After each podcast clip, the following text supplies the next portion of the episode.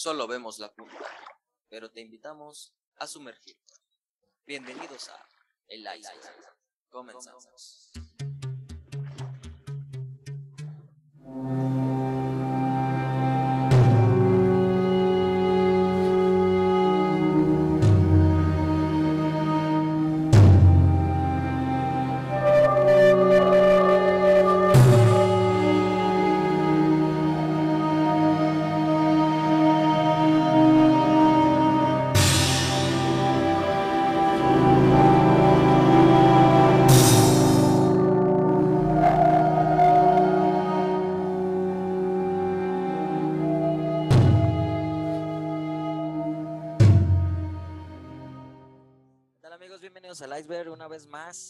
En otro programa de este su podcast favorito. Y Luisa, ¿cómo estás, viejo? Platícame cómo estás el día de hoy. Además del diluvio que hay en Guadalajara ahorita, que cayó hace ratito. ¿Cómo estás, viejo? Porque yo estoy un poquito empapado. Pues yo también, güey. Además de que estoy fumando mucho porque estoy nervioso, porque nuestra conexión no vale verga. Porque hoy tenemos una invitada muy especial, carismática, linda, amable, graciosa. Bueno, Annie Hathaway no pudo venir, pero tenemos a Andy Candy con nosotros. ¿Cómo estás, Andy? Yo pensé que hablabas de mí. Dije invitada. Andy, ¿cómo estás? Hola, mucho gusto, muy contento de estar aquí. Y pues sí, no pudimos traer a Ann, pero estoy yo, así es que ni modo, se la pelation todos. ¿Y saben de qué es el tema de hoy, muchachitos y muchachitas? Claro que sí, lo sabemos. Lo sabemos, ¿verdad, Andy? Lo sabemos. Lo sabemos, Andy. Andy se congeló de la Andy se impresión. congeló de la impresión de del tema del. Pues, pues fíjate, viejo. Estoy muy emocionada, son mis meros moles, los asesinos. Sería. Así es, asesinos seriales. Me encontraba yo vagando por la red el otro día. Y fí- fíjate que a veces hay casos que a mí me gusta escuchar, que digo, bueno, ¿qué pasará por la cabeza de estas, de estas personas? ¿Qué pasó en ese momento? ¿Quién lo vivió? ¿Cómo lo vivió? ¿No? O sea, porque, por ejemplo, tenemos varios casos de, de, de incluso matanzas que, que se presentan a veces, lamentablemente. Y digo, ¿qué ocurrió en ese momento en la mente de esas personas? Eh, si pudiera yo platicar con ellos o algo por el estilo, digo, ¿qué les preguntaría? ¿Qué me responderían? Eh, ¿Sabes? Es, es toda una incógnita que me cruza en la cabeza muchas veces y precisamente por eso quería platicar de, de este tipo de cosas el día de hoy. ¿Quieres que te conteste qué pasa por mi mente cuando asesino? Eh, no, ya me has platicado. Ya me has platicado. Pero bueno, sí, sí hay un perfil, este, no estándar, pero sí presentan ciertas similitudes a algunos asesinos. Eso sí. Tal vez no al momento de seleccionar sus víctimas, pero con una estadística vemos que los asesinos tienden a ser, tienden a tener problemas de comunicación asertiva. La comunicación asertiva es cuando no te puedes mm, Comunicar. comunicar Asertivamente. debidamente, asertivamente, pero hablando de asertividad, es cuando no sabes comunicar una cosa, Es verdad. no sabes cómo decirlo, cómo expresarlo, güey. Por ejemplo, yo no sé cómo comunicar el pedo de que estoy nervioso porque estoy fumando demasiado. Tranquilo, viejo. No, no es algo que no hubieras hecho antes. tranquilo. Ah, sí, pero el problema es que mi invitada está tomando y nosotros no alcanzamos a ir por las cervezas, güey. Es verdad. eso es- Ni modo. Ah, pudo haber sido una plática de borrachos si alguien nos hubiera eh, Avisado. que iba a estar tomando, pero no. No, la señorita, la señorita Andy dijo, no, yo me las tomo sola. Pero eso pasa en todos los podcasts. Siempre hay cerveza de por medio, no es algo que se aviste. De verdad, nos hubieran dicho antes. Somos nuevos. Somos It's nuevos. It's my first. It's, it's my first day. Mira, hasta me, hasta me destrabilló a mí también ahorita el sonido. ¿Está muy alto? No, no, no, es que se me movió la cámara, pero porque me pegué con los audífonos. Ya, ya, bájale, por favor, no ya. tomes, por favor. ya. Pero Andy, tú Ya. comentabas que sabes mucho de asesinos. ¿Eres una asesina acaso? Pues bueno, sí, la verdad es que es un tema que me ha interesado bastante. Ah, no lo sé, averigüenlo en unos 10 años. no, la verdad es que sí, es un tema que me ha apasionado mucho. Eh, mi mamá solía leer muchísimos libros sobre la Segunda Guerra Mundial y a raíz de ahí se fue con los asesinos seriales, entonces siempre estuve como muy familiarizada con eso. Y ahora que muchos podcasts empezaron como que a sacar esos temas otra vez, dije, ya, de aquí soy, estos son mis meros moles. Pero sí hay unos casos muy, muy intensos, la verdad. ¿Sabes también qué otro aspecto tienen los asesinos seriales muy, muy particular? Se llaman Daniel. Sí, bueno, se llama Daniel, ya valimos.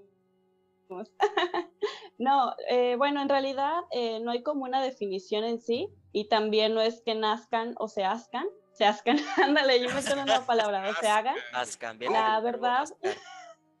Tú ascas, yo asco. Hace, Ascamos. Nosotros ascamos. eh, pues en realidad no hay como un perfil en específico, sino que comparten a veces varias características. Una de ellas suelen ser eh, los conflictos que tienen con sus figuras de autoridad. La mayor parte de las ocasiones son con las madres. Tienen muchos conflictos para poder ser como una persona que reciba amor de parte de ellas, que sea suficiente, etcétera. Otra cuestión es que muchos de los que se convierten en asesinos seriales o que ya traen como esa chispita en los genes por algún problema mental es el golpe en la cabeza. Muchas personas que sufren de alguna contusión muy fuerte suelen desarrollar también este tipo de, de actividades, por así decirlo.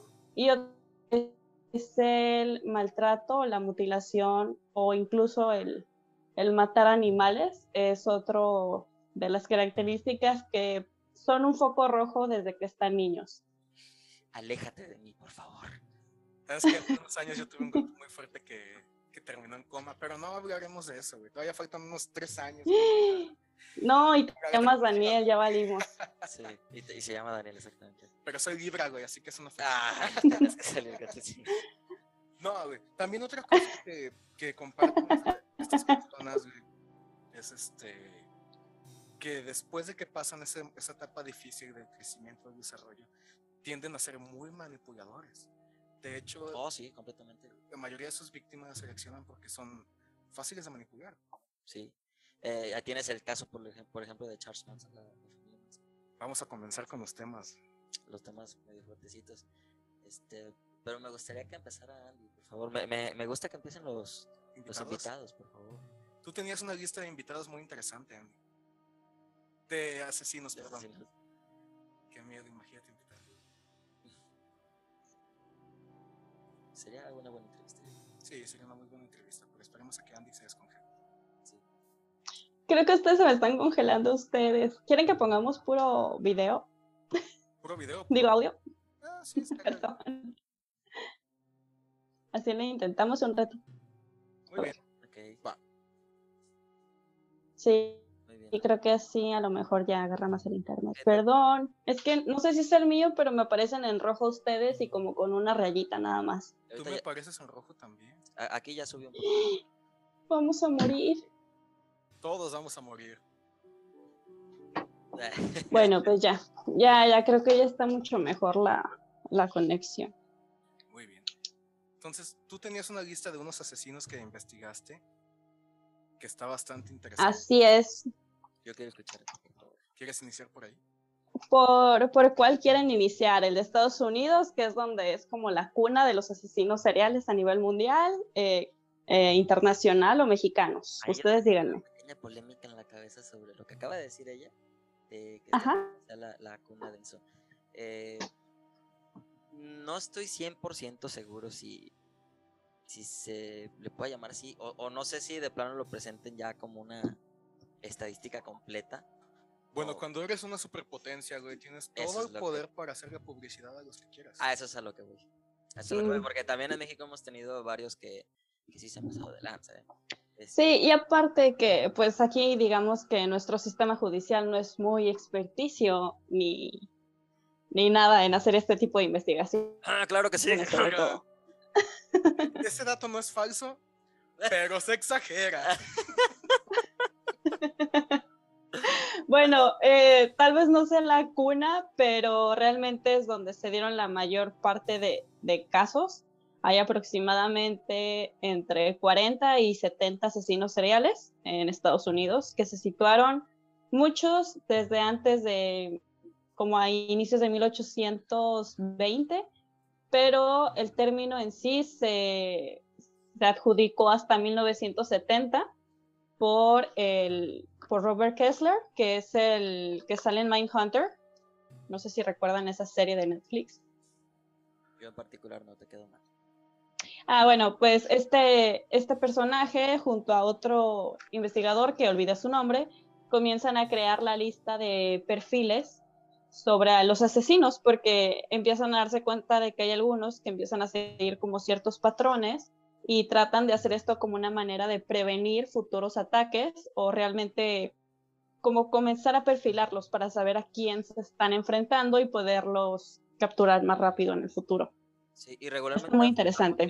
Esta investigación. Estas investigaciones sí han llegado a funcionar, ¿no? O sea, no es como que sea en vano. Eh, no, sí son muy interesantes. De hecho, eh, varios asesinos seriales fueron entrevistados y o capturados por esta asociación que se hizo. Eh, estos perfiladores lo que hacían era hacer entrevistas profundas, podemos decir que eran hasta cierto punto pues totalmente cualitativas, donde preguntaban pues toda la, vivencia de, de, la persona desde que nacía o sus primeros recuerdos hasta sus motivaciones porque estaba matando y finalmente, pues con todos estos perfiles, ellos seleccionaban palabras o trataban de crear como alguna, alguna manera de saber qué eran las cosas que, que ponían como en riesgo o hacían que una persona explotara y se convirtiera pues en un asesino serial. Y pues a eso mismo se le adjudica que va, hay, hay muchísimos perfiles dentro de los mismos asesinos. Y sabes que es algo muy cañón dentro de, de todas estas cosas que conocemos a muchos, ¿eh? Pero muchos casos no fueron resueltos. O sea, ah, hubo asesinos, me acuerdo de uno en particular, Zodíaco. Creo que lo ubica. Zodíaco, Zodíaco, por ejemplo, eh, no recuerdo si el dato exacto de cuánta gente mató ni nada, pero recuerdo perfectamente que cuando por fin pudieron por lo menos tener un retrato de él, o sea, fue un retrato de él, eh, fue porque estaba en un parque, recuerdo la historia, estaba en un parque y quiso matar a una pareja. Él pensó que los mató, pero el, hombre quedó vivo. fue el hombre el que pudo decir cómo, cómo estaba esta persona y utilizaba algo así como una especie de máscara. Que si lo ves en el, en el retrato parece más una, una, este, una funda de almohada con un, con signos ahí. Y, y, está mega cañón porque nunca lo atraparon. A, él, en particular, que se sepa, nunca lo atraparon. Y en algún momento dejó de, asesinar. O sea, iba como... ¿O no? O, no. Pero de hecho él confesó, güey. Confesó que sus víctimas fueron 37. Pero, ¿cómo va a confesar si no lo Pero ¿cómo va a sí, pero fue todo un teatro. La verdad que en, en, particular esa película, que de hecho salió después a Robert Downey Jr. y Mike Ruffalo en, en la película de Zodíaco, estuvo muy intenso. O sea, ese güey neta disculpen la palabra, pero hizo pendejos a todos los policías, o sea, mandaba mensajes codificados, usaba símbolos, las personas, eh, pues este tiempo, pues dio con el, prácticamente con el pánico satánico, entonces todas las personas creían que era del diablo. Hubo un, hubo un evento en particular que me gustaría platicarles. En una de las cartas que envió el Zodíaco a los medios, porque también eso sí los tenía bien controlados, o sea, era de me voy a dejar atrapar, pero quiero que publiquen esto en una de esas cartas que le envía, pide que las personas traigan un pin, un pin de esos de, metal, con el símbolo de él, del zodiaco, para que después de eso les dieran más información. Y decía que si la gente traía, las personas traían ese pin, a ellas no las iba a asesinar. Entonces ya te imaginarás California en los 80, 70s, 80s, eh, todo el mundo traía un pin del, del zodiaco y el vato pues estaba cagando de risa porque pues en realidad no iba a hacer nada y solo asesinaba pues cuando él quería, pero era un manipulador súper, súper cañón. Eso que comentábamos al principio. El poder de la el poder sobre la gente, de mover masas es increíble. Ahora sí, Andy, comienza con tu preciosa lista. Ok, bueno, antes me puedo ir un poquito más a lo técnico. Nada más quiero platicarles a grandes rasgos. Estás en tu programa, ¿eh? Ay, gracias, perdón. pues bueno, se suelen catalogar, eh, según Robert Kessler y la investigación que se hizo en, en, dos tipos, los organizados, que son personas que suelen tener como un IQ bastante alto y planifican el tipo de víctimas que van a hacer, o sea, es como todo un proceso. mientras que los desorganizados suelen tener un IQ muchísimo más bajo y los vatos asesinan al azar, que son, y pues se deshacen de los cadáveres de maneras como aleatorias, y aquí es donde también llegan a ser los más peligrosos, ¿sabes? Claro. De hecho, este el líder siempre tiende a estar limpio, por lo general. Claro está Charles Manson que presume que nunca mató a nadie. Pues de hecho no lo hizo. De hecho no lo hizo. O sea, por sus manos no, pero bueno, dice el dicho, ¿no? Que tanto pega el que el que mata a la vaca como el que le agarra la pata. Entonces, Ándale, así por ahí, por ahí fue la situación. Este, y por ejemplo, tienes el caso de Richard Martínez, que fue Ah, sí, el Nightcrawler. el Nightcrawler, exactamente. Y, y este me llamó algo en particular la atención. Si tú ves algunos, este, algunos asesinos seriales en fotos y todo, pensarías, güey, es mi vecino o algo por el estilo, ¿no? Ajá, Y sí. en particular, fíjate, la- en dónde la cebó Richard Martínez, afortunadamente donde la cebó, este, fue que en uno de los carros que robó dejó una huella digital. Lograron conseguir una huella digital eh, en un retrovisor. Eso fue donde la cebó. Y cabe mencionar que en aquellos años era súper, súper difícil que, que lograran eh, recaudar estas pruebas Porque sí duró un buen de rato escapando y evadiendo la justicia y todo. Y justo en cuanto salió su cara a los medios y todo, el vato regresó en un camión a, a- creo que fue Los Ángeles. Fue ahí donde ya él se vio en todos los periódicos, en todos los lugares habidos y por haber. Eh, eh, se escuchaba en la radio a lo cañón, porque ya la gente ya estaba paniqueada a tope.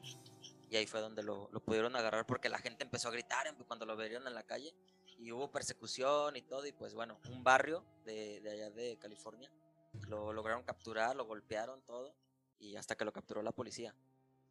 Sí, fueron unos mexas lo que, los De que hecho. lo madrearon. Creo que fue un barrio latino, justamente. Eh, y yo, yo aquí a lo que iba, de que la gente en particular se sorprendió por la cara que tenía este vato. O sea, porque seamos realistas, su cara no es muy cómoda de ver, yo lo veo de frente. Mm, mm. sí le saco la vuelta al vato, la verdad. Entonces, eh, es- esto es algo muy particular que tenía Richard Martínez, esa, esa cara que tenía en particular. eh, sí daba como ese miedo tal cual y yo creo que por eso también trascendió mucho, mucho, mucho.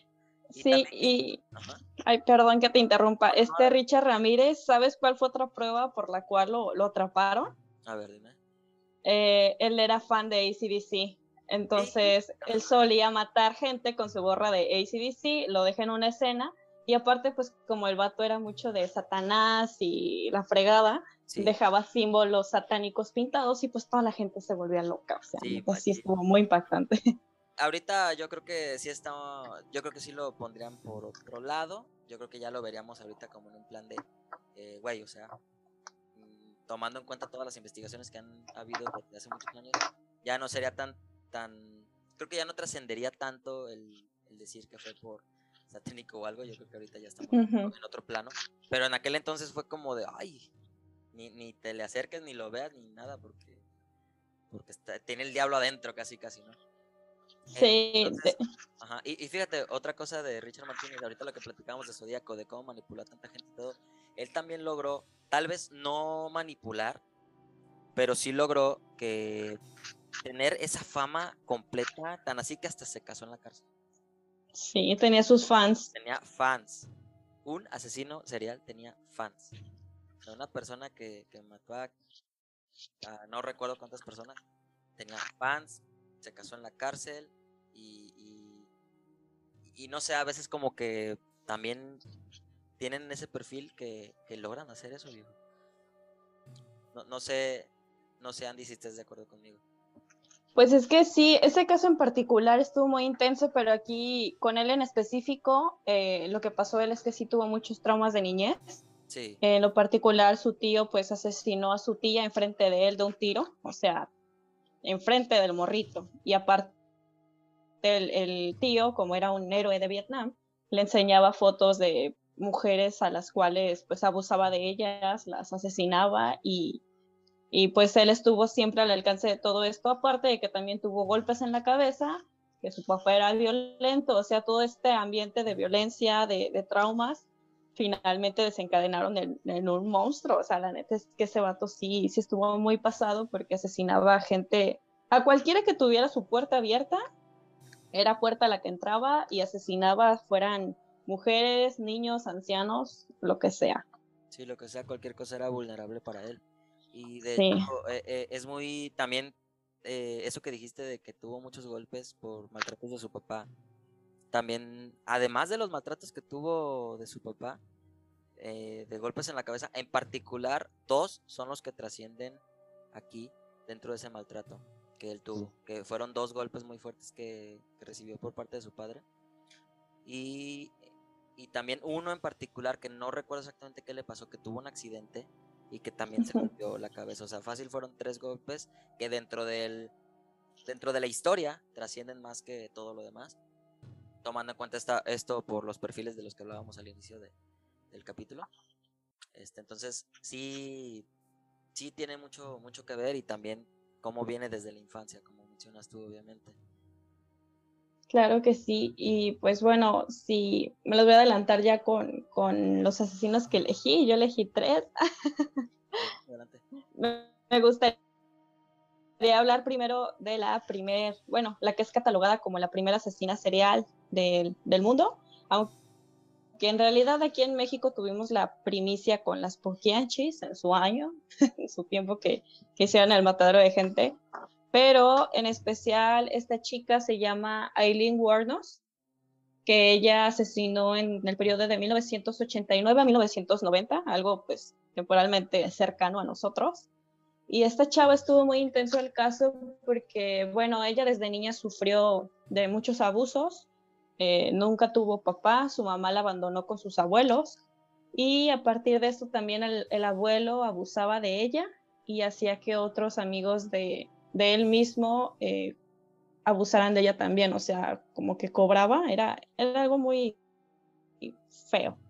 Y bueno, está, ajá, o sea, lo que también suele pasar es que cuando logran como una manera de, o encuentran a alguien que les da como un poco de amor, se, se acobijan con ellos, en este caso pues era su hermano mayor, y tuvieron una relación incestuosa a partir de los ocho, nueve años, y duró un buen rato hasta que el hermano la abandona y pues ella prácticamente empieza a, a vivir cosas que no le tocaban a su edad. La verdad es que fue muy catastrófico. Ella termina laborando como trabajadora eh, sexual y lo que pasa después es que en especial hubo una ocasión en la que un hombre trató de aprovecharse de ella y ella sí se defendió, pero lo asesinó. Entonces es la primera muerte que tienen registrada de Aileen. Eh, paralelamente a lo que está pasando ella, pues este proceso de que asesinó a una persona, conoce a una chica que se convierte en su novia y pues encuentra en ella como, como las ganas de ser diferente, de, de, que se equivocó y que no quiere vivir como en ese mundo de violencia en el que siempre había estado, porque alguien le estaba ya demostrando cariño. Lo que pasa después es que, pues, ella se le empieza a ser más fácil matar hombres, que siempre dijo que fue en defensa propia y de hecho se convirtió en, en una ídola feminista en los últimos 10 años.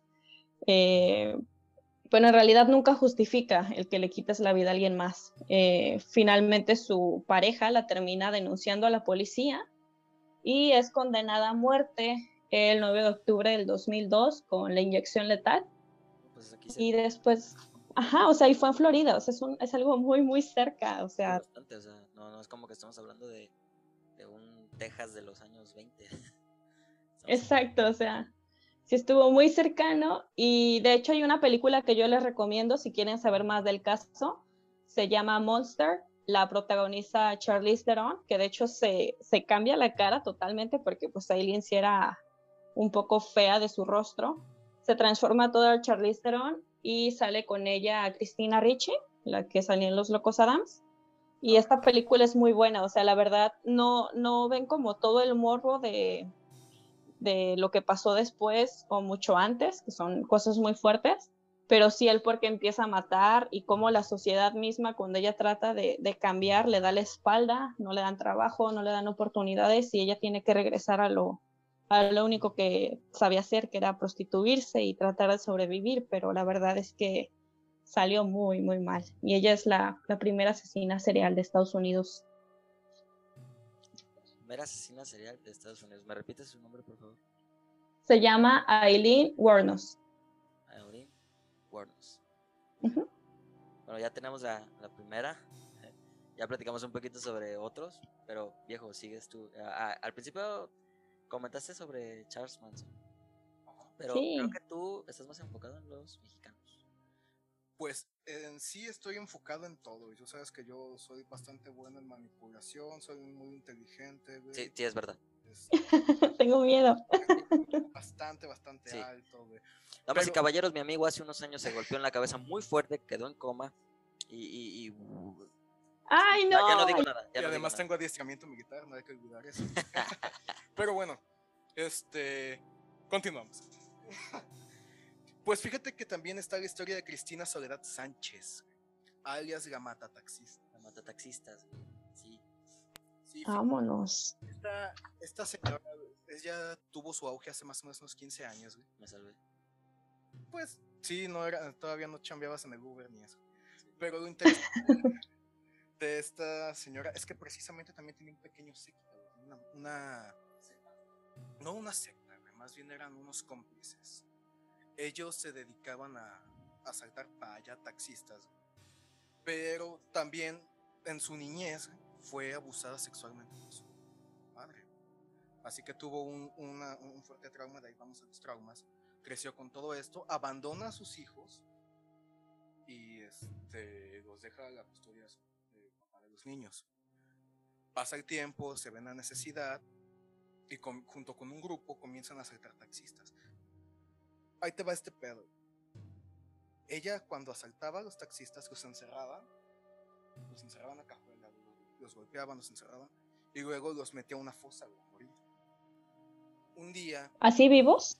Por, por un momento pensé que ibas a ¿Se echaba? algo así como... Sí, los, los echaba vivos, ¿no? los echaba moribundos.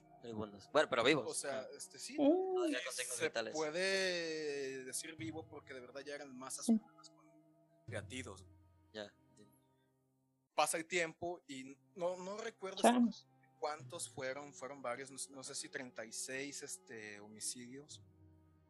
Pero un día paran a un, taxis- a un taxista y están haciendo el proceso, pero cuando lo meten a la cajuela, antes de, perdón, antes de meterlo a la cajuela lo intentan aventar a la fosa.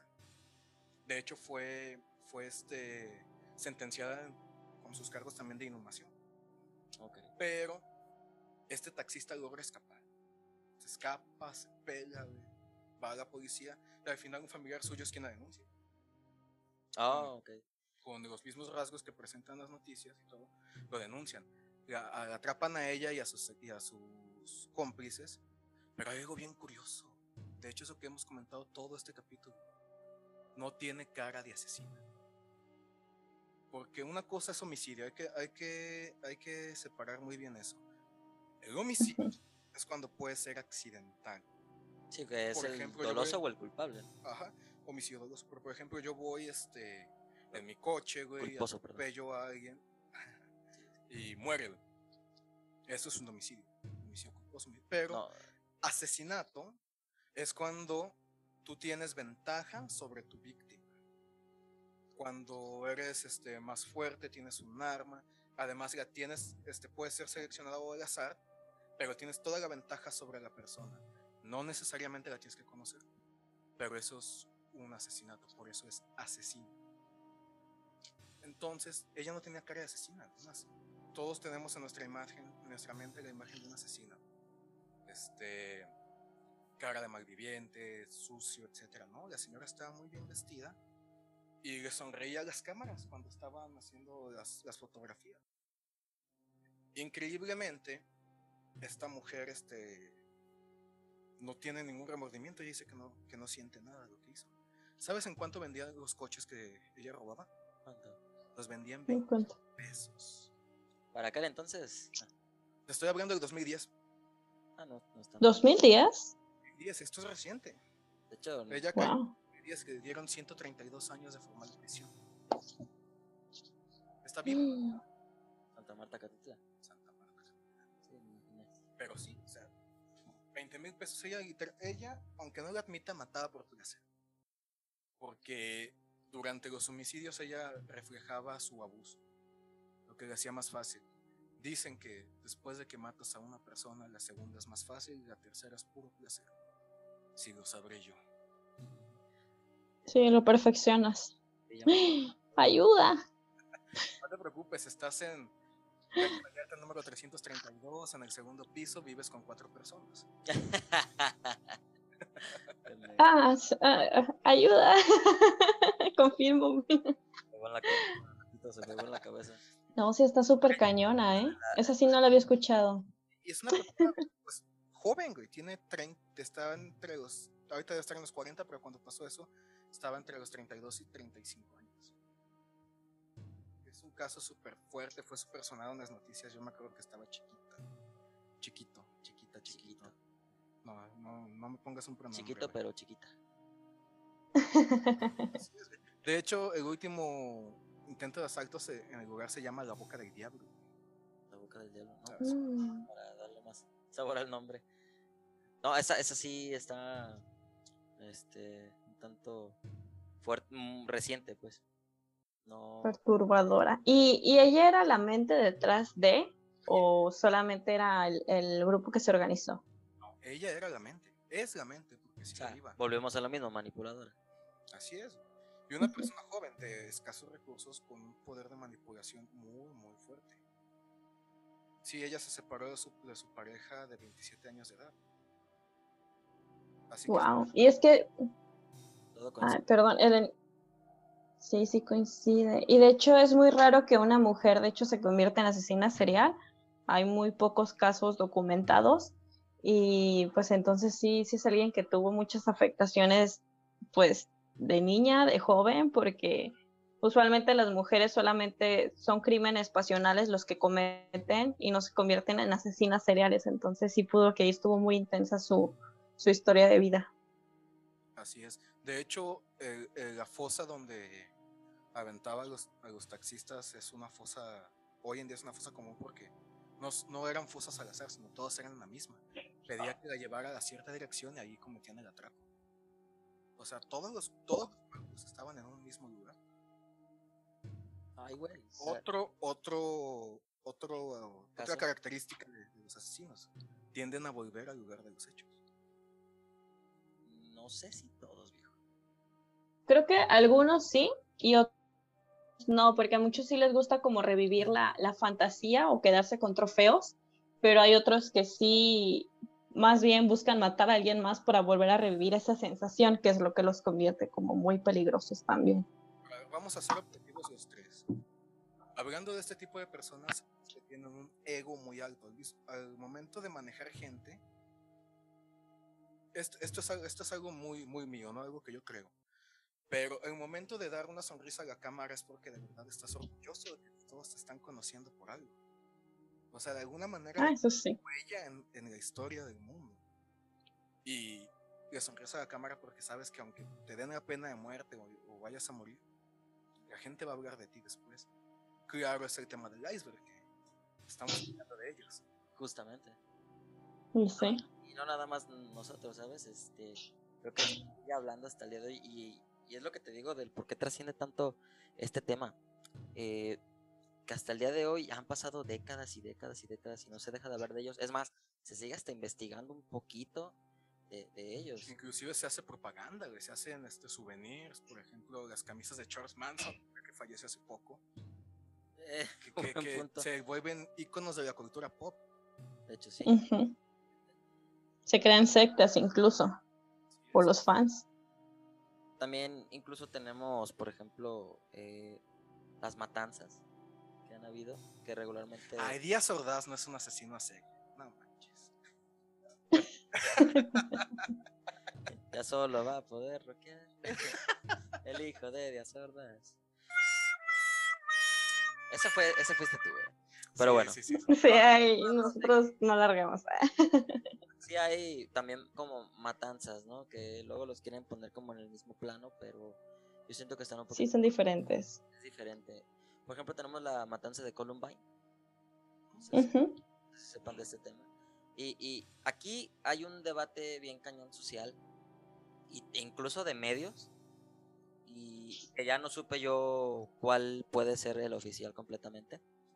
Pero sí hay un debate por ahí en el que unos dicen que los muchachos sí eran antisociales, que sí tenían ya desde antes este problemas como psicológicos, pero hay otras personas que dicen que no, porque dicen luego que también salieron los amigos a hablar y, que no, que se juntaba con todos, que estaban en los recesos ahí en la escuela. Mi hijo nunca hizo nada.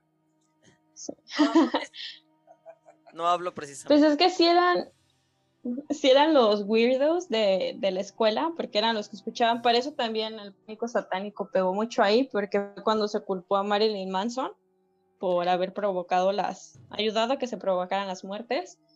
Y hay una frase de ahí que está súper rockstar y a mí me encanta, que está preguntándole, de hecho, el hijo de, ay, se me fue su nombre, Alan Moore. El hijo de Alan Moore hace este reportaje después de la matanza de Columbine y le pregunta a Marilyn Manson, le dice, ¿tú qué le hubieras dicho a los, a los jóvenes que cometieron el, el atraco en Columbine? Y él dice, yo no les hubiera dicho nada, yo los hubiera escuchado. Y fue como de, fuck, o sea, neta está súper pasado.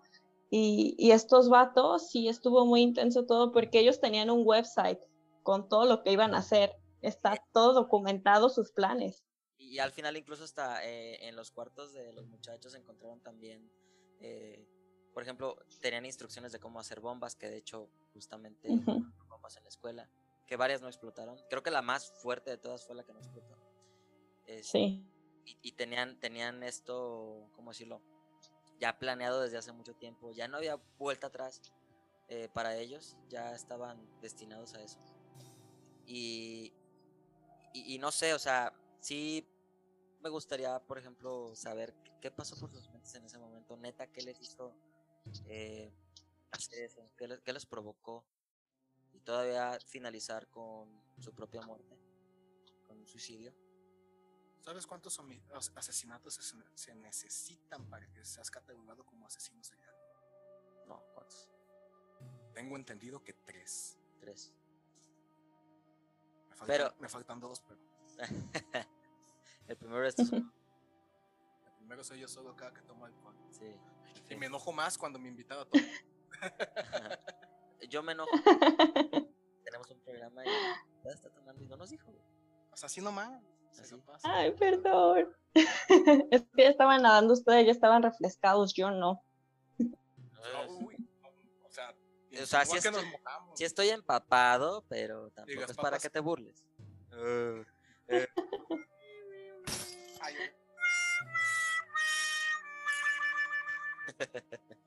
pero en fin, eh, esto de la, de la matanza de Columbine sí llamó mucho mi atención, porque de verdad a veces esto no, no era nuevo en aquel entonces. Ya habían sucedido cosas así antes, no tan fuerte, pero sí, por ejemplo, gente que se quiso suicidar culpando a la música, que justamente es lo que mencionaba Andy, que también querían irse por ese lado de, es que tal artista, es que tal persona, es que hasta incluso se vio involucrado un videojuego de aquella época que se llama Doom. El Que digo, hasta el día de hoy el juego, pero eh, quisieron prohibirlo y todo así, pero obviamente es este es, es irónico. Lo mismo que menciona Andy de lo que dijo Marilyn Manson, de yo los hubiera escuchado. Es casi lo mismo que dijo Judas Priest en los años 80, cuando un fanático de ellos se suicidó. Dos fanáticos. Dos fanáticos. No, uno se suicidó. Sí, dos. Pero murió por las, las heridas que se provocó. Pero sí duró años vivo, como dos años más. Lo mismo que dijo Tío Snyder. Exactamente. Entonces, lo que dice Judas Priest fue si realmente tienen tienen un problema o algo más bien es escuchar a los morros, o sea, escuchar qué es lo que está pasando. Y también varias personas que salieron en el reportaje dijeron, si yo escuchara que mi hijo está repitiendo el disco una y otra vez, una y otra vez, rogándose con su amigo en, en su habitación, yo tocaría la puerta y diría, oye, ¿está todo bien? ¿Está pasando algo? O algo por el estilo. Sí. Obviamente no lo digo en plan juzgar, solo estoy diciendo lo que mucha gente ha dicho que hasta el día de hoy se sigue diciendo por hoy en día afortunadamente por mucha más gente porque antes era muy fácil culpar a, a otras personas. Hoy en día también lo es, pero creo que ahorita sí tenemos un poquito más la mente clara de, de decir, a ver, espera, vamos analizando todo lo que pasó, Es que llegamos a la época de la reflexión. la época de la reflexión. Pues ni tanto, porque ahora el, pues el target son los videojuegos. Ahora si alguien asesina a alguien es Fortnite y es como de, No, güey, es eso. antes, eso ya viene desde antes, desde que yo ya, ya viene con eso de que, de que los videojuegos y todo, porque también llegaron a pasar cosas en Estados Unidos justamente, en las que sí también se llegó a culpar a otros videojuegos eh, por esto. Y esto, esto ya viene desde antes. Ahorita tal Sí. vez por la fama que se ha tenido entre streamers, entre gamers, que se ha hecho muy popular, tal vez por ahí se quieren agarrar, pero esto ya viene desde mucho, mucho antes. Y también se decía que tal juego no porque es satánico, tal juego no porque eh, no es para él, etcétera. Pero vuelvo a lo mismo, o sea, esa consideración pues de, de los padres, obviamente. Sí, claro. Y de hecho, pues no, hay que confundir como el término, como dices, de algún tiroteo con un asesino serial, porque algo que caracteriza al asesino serial es que son más de tres asesinatos eh, y siempre hay periodos de enfriamiento. O sea, no es de que estén matando a uno y mañana a otro y mañana a otro. O sea, es, son periodos en los que asesinan a una persona, pasan algunos días, incluso meses, hay algunos que años, y vuelven a cometer el crimen. Entonces sí es otra característica que, que los define un poquito más. Exacto. ¿Qué otro asesino nos tiene, Sandy? Ay, pues traigo uno mexa, que de hecho ese, ese vato estuvo también muy pesado. No sé si ustedes ubican la película de El, El silencio de los inocentes, que es Hannibal Lecter. Sí es. Esto es Ah, pues la historia está basada en un doctor mexicano, que era un asesino en serie. A ver, dale. Sí, bueno, pues él era el doctor Alfredo Bali y pues él era homosexual. Fue en el año de 1959 cuando pasa el, primer asesinato. Asesina, asesina a su pareja sentimental, pero estuvo muy intenso porque la inyecta, la droga, lo desangra, espera que se desangre, lo descuartiza y luego tira su cuerpo en un llano. Y pues bueno, en total se le, no se le comprobaron los asesinatos porque volvemos a lo mismo, que nuestro sistema judicial no es como que lo máximo, pero se le adjudicaron otras 16 muertes de jóvenes. Entonces, estuvo muy, muy fuerte ese caso y estuvo curioso porque vino un, este, un periodista estadounidense que se llama Thomas Harris.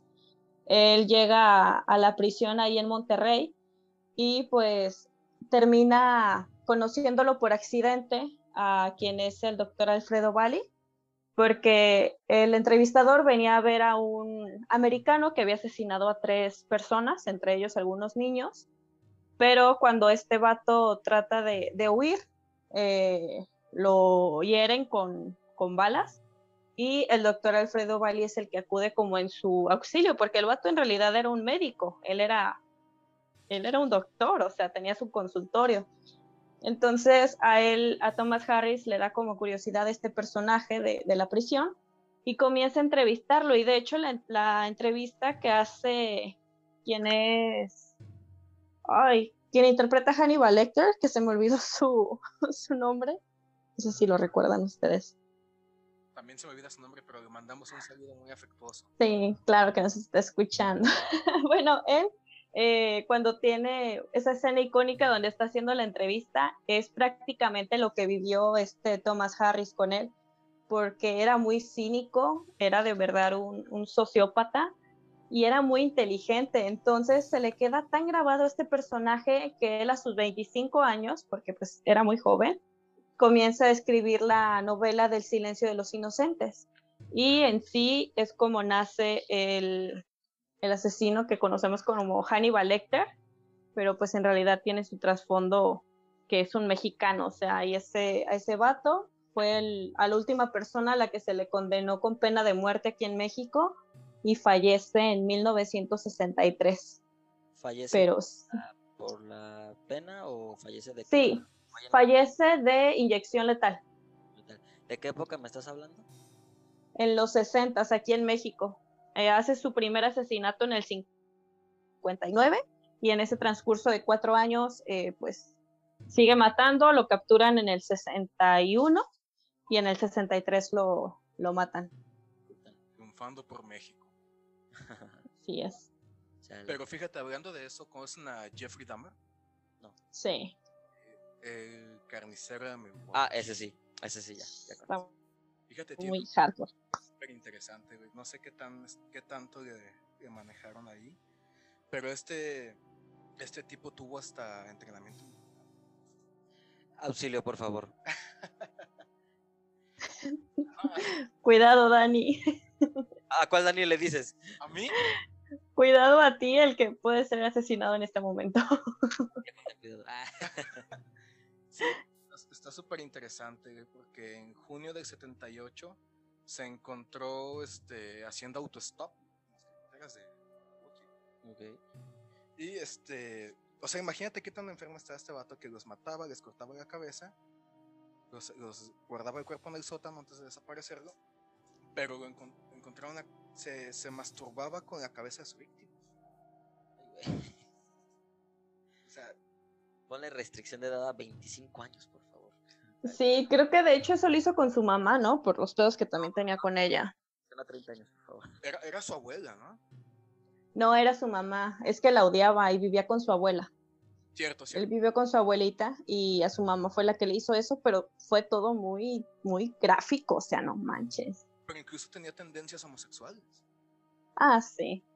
Iba, iba a los clubs, a estos clubs este, gays, conseguía una pareja, primero tenía sexo con ella, después se mataba, pero después eso ya no le satisfacía. O sea, lo tenía que matar y después tener sexo con el cuerpo. Será necro... ¿Cómo se llama? Necrofílico. Fílico.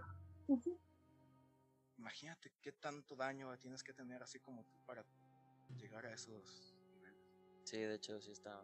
Ese creo que hasta ahora ha sido uno de los más fuertes que hemos comentado aquí. La verdad. Sí, Jeffrey Dahmer. Y hay, bueno, yo traigo a otro, pero es de Canadá. Donde crees que no va a pasar nada de eso y no, no te sácatelas. La tierra de la, la fortuna y todo es. No, está horrible. Y de hecho, él lo elegí porque él es de los más brutales, horribles y gráficos que yo me he topado. Y sí, tuve que procesarlo porque estaba muy cabrón el, el asunto. Escucho. Bueno, pues eh, él se llama Robert William Picton. Él era un. Robert William Picton. Era un granjero de Canadá que de hecho pues era de los más acaudalados y de los más reconocidos en la zona donde vivía. No, me, no recuerdo si es en Ontario específicamente, pero el punto es que este vato, y algo que pasa mucho con los asesinos seriales, es que suelen atacar a las víctimas que son más vulnerables. En su momento eran las trabajadoras sexuales, que eran las personas que estaban como más enajenadas de la sociedad y aparte por el estigma social, eh, la policía no investigaba porque era como de tú te lo buscaste, o sea, así de podrido estaba y que lo seguimos viendo un poquito. Pero bueno, él fue el asesino más grande de Canadá. Se le sentenció por seis muertes. Él, su modus operandi era buscar mujeres que fueran adictas o trabajadoras sexuales y a cambio de pues dinero obviamente o de drogas las engañaba, las subía a su camioneta, se las llevaba a su granja y después del acto pues las asesinaba. Pero ahí no termina todo. O sea, el vato tenía criadero de puercos, entonces lo que hacía era que echaba a las mujeres a la prensa donde procesaban la carne, porque él era un distribuidor muy grande de carne de, de Canadá, y usaba esa misma carne de, humana para alimentar a los cerdos y en ocasiones también era la que vendía en la comunidad. O sea, hizo que la gente cometiera canibalismo, o sea, sin darse cuenta. Esto, sí, eso está muy fuerte y lo más cañón es que él, su primera muerte data de 1978 y la última fue hasta el 2002. Ok, es reciente. Sí, no lo atraparon. O sea, el vato siempre se salía por la tangente. Hay, esa historia está muy interesante si la quieren buscar completa, pero es de las más enfermas y digo, pasó en Canadá, o sea, que que de entrada también su sistema judicial era muchísimo mejor que el de Estados Unidos en su momento, y el vato se les fue de las manos, o sea, lo condenaron a cadena perpetua y pues se le juzga por seis asesinatos, pero en realidad él confiesa 59 muertes. Y de hecho lo agarran por accidente porque hay un retén en la carretera eh, y ven que su camioneta tiene pues huellas de sangre y todo y estaban todas las identificaciones y bolsos de las víctimas y pues dan con, con todo, inspeccionan la granja, hay fotografías, están muy fuertes, pero fue prácticamente alguien que, que era caníbal hasta cierto punto e hizo caníbal a, muchas personas indirectamente. Entonces, eh, estuvo muy intenso y cuando él eh, narra lo que hizo y a las personas, a las chicas que mató, que también uh, ahí estuvo más cabrón porque era un asesino organizado y aparte de que la mayoría eran trabajadoras sexuales, todavía escogía a las indígenas, o sea, era un grupo marginado dentro de un grupo marginado, por lo cual la gente y la policía no investigaba y no les importaba. Y, fue un caso muy fuerte y el vato era un cínico déspota porque lo que dice en la entrevista es, maté a 59 mujeres y lamento y me pesa que no hayan sido 60 para que fuera un número cerrado. Fue como de, no, o sea, es de los más cañones que, que, yo he leído y conocido. No fue ejecutado ni nada, solo tuvo una cadena perpetua. No, él sí ya lo, lo ejecutaron, pero sí se estuvo posponiendo por cinco años. Lo más cañón es que como en Canadá no tenía ningún antecedente de alguien así, es que no había pena de muerte. O sea, lo más que podían dar era una cadena perpetua, pero tenía la posibilidad de salir en 10 años si se portaba bien. Entonces era como de, güey, mató a un chingo de mujeres y todavía le estás dando la posibilidad de que en 10 años salga. Obviamente se apeló a esto en 2017, que se cumplieron los 10 años, pero pues no, no este, le dieron la oportunidad, obviamente. Y creo que él acaba de fallecer hace poco, si no me equivoco, hace dos o tres años, dentro de la cárcel. Bueno, es que un error lo comete cualquiera, ¿no? Sí, sí, completamente. Sí, 59 errores, no manches. No, no es nada, güey, no, tranquilo. Bendito sea el gobierno. Sí, ob obviamente si, si son 10 años, güey, es suficiente. Sí, ya, creo que ya creo que aprendió la lección. Ya se reformó, claro. Yo, yo lo hubiera sacado de la sociedad. Unas, unas palmaditas en la espalda y decirle ya, ya, ya, ya con ya. eso basta. Saludos a Sheldon Cooper. O échale ganas y Sí, ¿no? No, manches. Oye, Andy, ¿a ti te gusta? Pues sí. ¿Mande? ¿La lucha libre? Sí, a mí me encanta la lucha libre. Tuve mi faceta de luchadora, pero fue efímera, pero la disfruté bastante. ¿Qué opinas de Juana Barraza? Ah, y otra bastante interesante que también hizo súper, súper tonta a la policía mexicana porque no creían que era una mujer. Pero cuéntanos más de ella. No mienten. Juana, conocida como la Mata Viejitas. Fíjate que está súper interesante, ya comentamos, ella era luchadora, está en su apogeo, pero algo muy interesante es que ella fue, tuvo una violación de niña. Curiosamente todos los que he dicho han sido violados. Eh, volvemos a lo mismo con que... Sí, sí, sí, sí. Los perfiles. Sí, sí, pero sí. es como para hacer un, una ligadura de cosas. Esta señora se engañaba a sus víctimas haciéndoles creer que era una trabajadora social que iba a dar apoyos del gobierno. Sus víctimas eran de 60 años en adelante. ¿Te suena? 60 y más. Sí. Sí. Y creo, bueno, no creo, sé de quién estás hablando. Y justamente. Pues sí, ya dije su nombre, güey, ¿qué esperabas? No, no, no, pero su seudónimo. La Mata Viejitas. La Mata Viejitas, exactamente.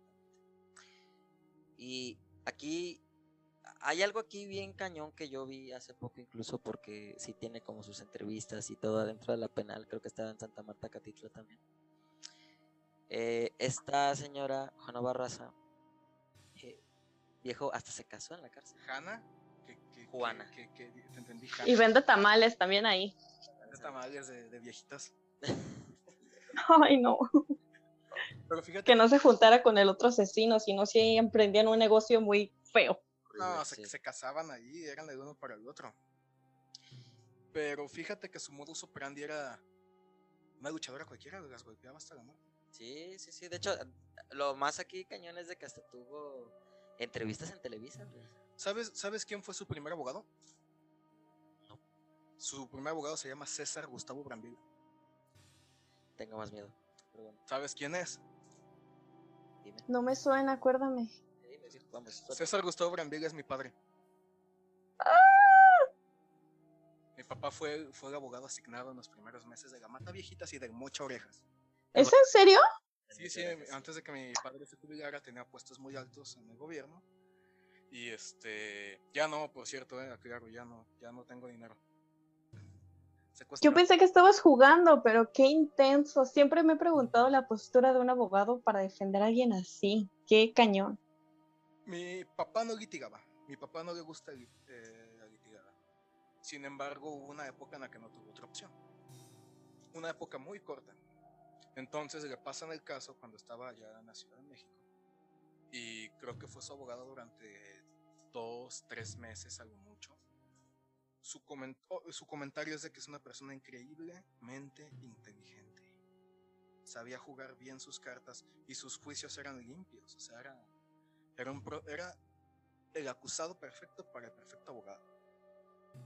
Mi papá después se dio el caso, pero sí comenta que tú la ves y obviamente tiene toda la finta de un hombre, tiene incluso la masa muscular que podría tener un hombre, la fuerza que podría ejercer un hombre, pero con una mente tan aguda, tan manipuladora que dice, por eso no me extraña que se haya hecho pasar por una servidora pública. Es que tenía lo mejor de los dos lados para cometer sus crímenes, por así decirlo. O sea, y de hecho por eso los mismos policías lo confundieron, que era, que era un hombre el que estaba cometiendo los asesinatos. De hecho, estuvo a punto de salir libre hace unos tres años, dos, tres años. Estuvo a punto de ganar su juicio antes de que le dictaran ya los, creo que fueron 630 años de reforma. Creo que 200, no creo que te estés diciendo mucho, creo que fueron 235. Pues vamos a, vamos a googlear. Vamos a googlearlo. Yo lo que te, yo lo que te comentaba aquí, Perdón, nos equivocamos los dos. Condenada a 759 de prisión por el homicidio de 16 ancianas en el área metropolitana de la Ciudad de México desde los años 90 hasta principios del 2006. y yo creo que Wow, sí. Yo creo que cuando salga, Sí, ya, ya. habrá, habrá aprendido su reformada. Vamos a ver trabajo. De hecho, hubo un caso que, que a mí me dio risa lo que pasó. Eh, de hecho, a él lo conocieron también, es el más grande de Latinoamérica, que se llama Pedro Alonso López, que era el asesino de los Andes. Él asesinaba a niños indígenas, pero de tres países distintos, me parece era Perú, Argentina y Colombia. O sea, el vato se la pasaba como brincándose entre países para cometer sus asesinatos y no fuera rastreado. Y cuando lo detienen, al vato, como también no había un antecedente legal de que una persona puede estar tan enferma, lo más que le pueden dar son 30 años. O sea, 30 años y al vato lo liberaron antes. O sea, me parece que ahí sí fue en, Colombia y al vato lo sueltan y ahorita ya no sé, no sabe nadie dónde está. Pero el vato para esto mató a 70 niños, o sea, es como de, no, no, no me cabe en la cabeza. Es, es horrible. Ahí pueden entrar muchos factores por su liberación. Por ejemplo, el hecho de que la economía está mal, la economía está muy mal. No podemos mantener a tantos eh, presos dentro. Sí están sobrepobladas las prisiones. Personas, pero pues ya se murieron, ya, ya aprendió, ya saquen. Y esto es cierto. O sea, literalmente la gente sale de las prisiones por la por sobrepoblación. Y dentro tienden a estar los asesinos más famosos. Porque adentro están seguros. Eso sí. ¿Qué quiero decir? Los, los capos que están dentro de la prisión es porque es zona segura en mayor distancia.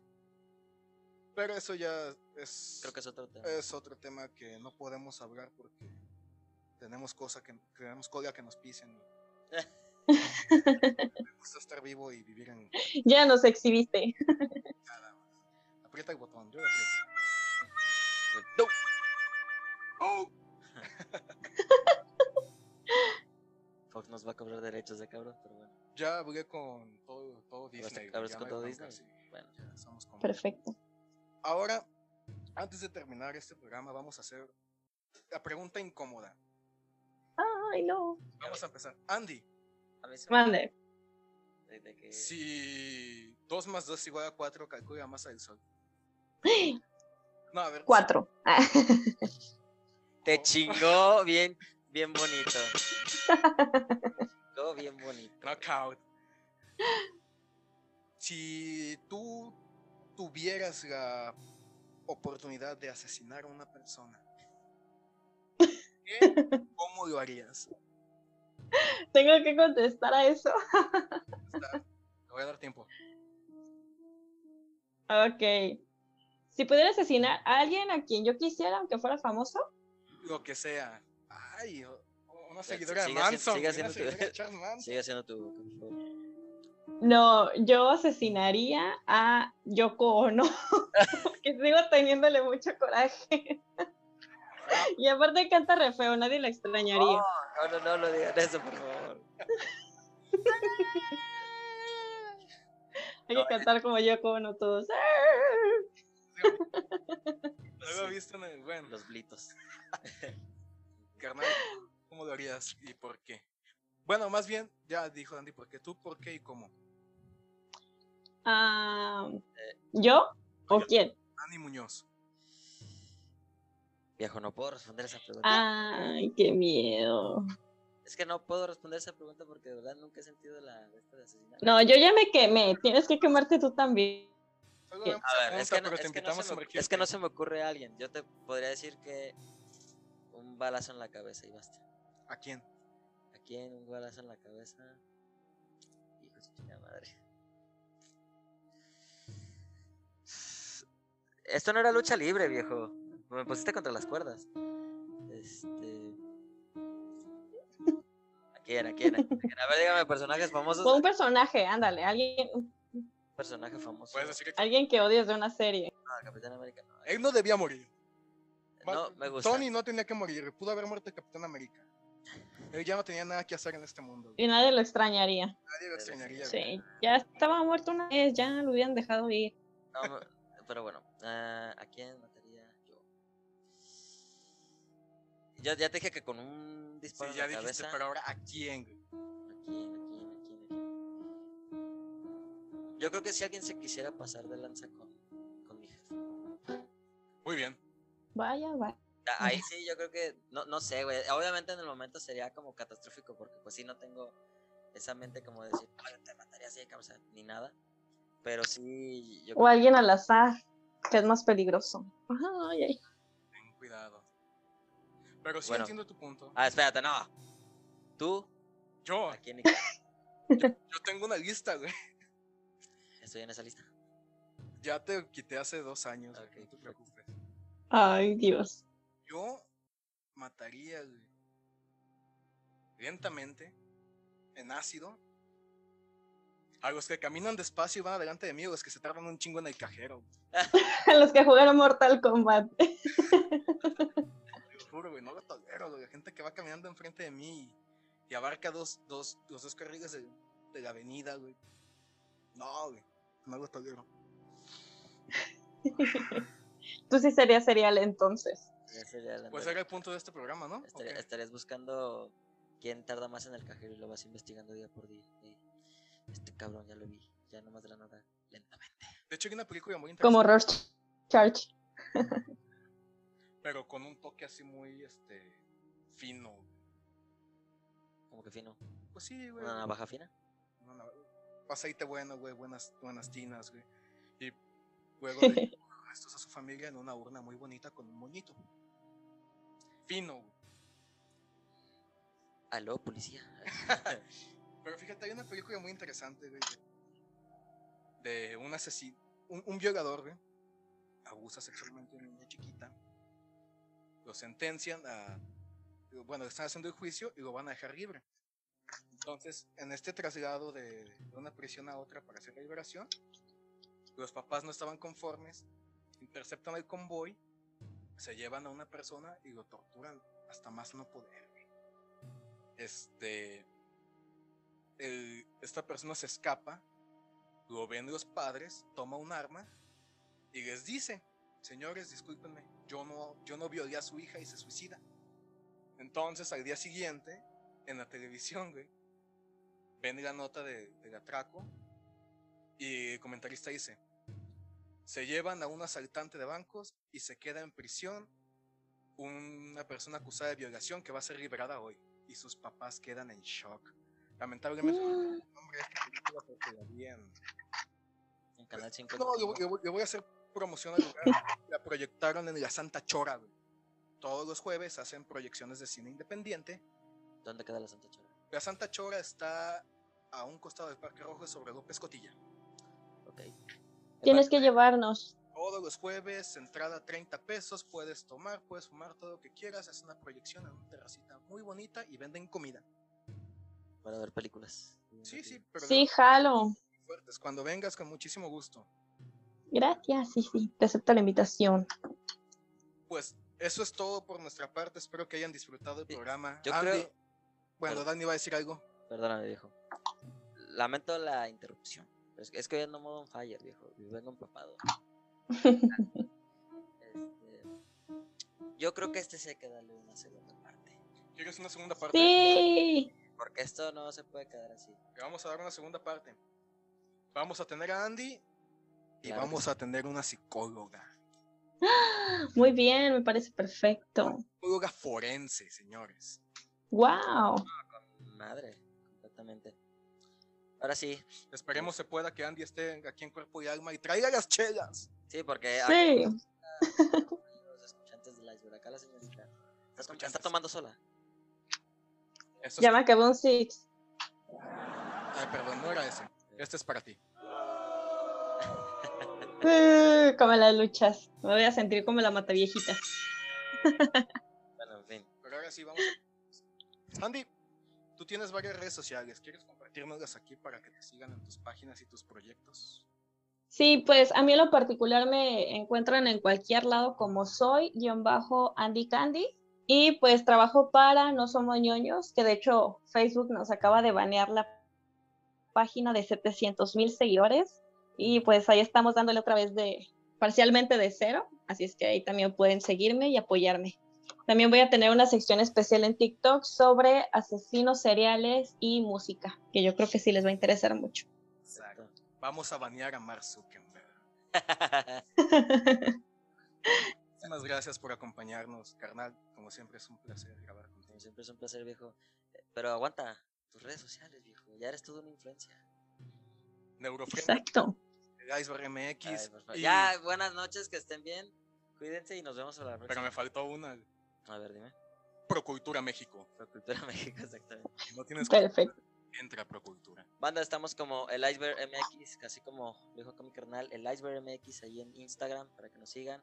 En Facebook también el Iceberg MX. Pueden escuchar esto en todas las plataformas habidas y por haber, como Spotify, Deezer, eh. Google Podcast, Apple Podcast también. En todas las plataformas estamos ahí disponibles. Muchas gracias por el apoyo que nos han dado. En mi caso, en mis redes sociales me encuentro como Dani Munoz 96. Y pues nada, eh, muchas gracias por lo- los la gente que se siente a escuchar estos podcasts de vez en cuando. Se Dale. merecen un aplauso, Sí, la verdad, sí. con- Sí, la neta. Y por invitarme, muchas gracias. Estoy muy contenta. Eres bienvenida cuando gustes. Este es tu espacio. Y ya saben, solo vemos la punta, pero ya nos sumergimos esta tarde noche. Y falta sumergirnos más. Muchas gracias. Buenas noches. Buenas noches. Adiós.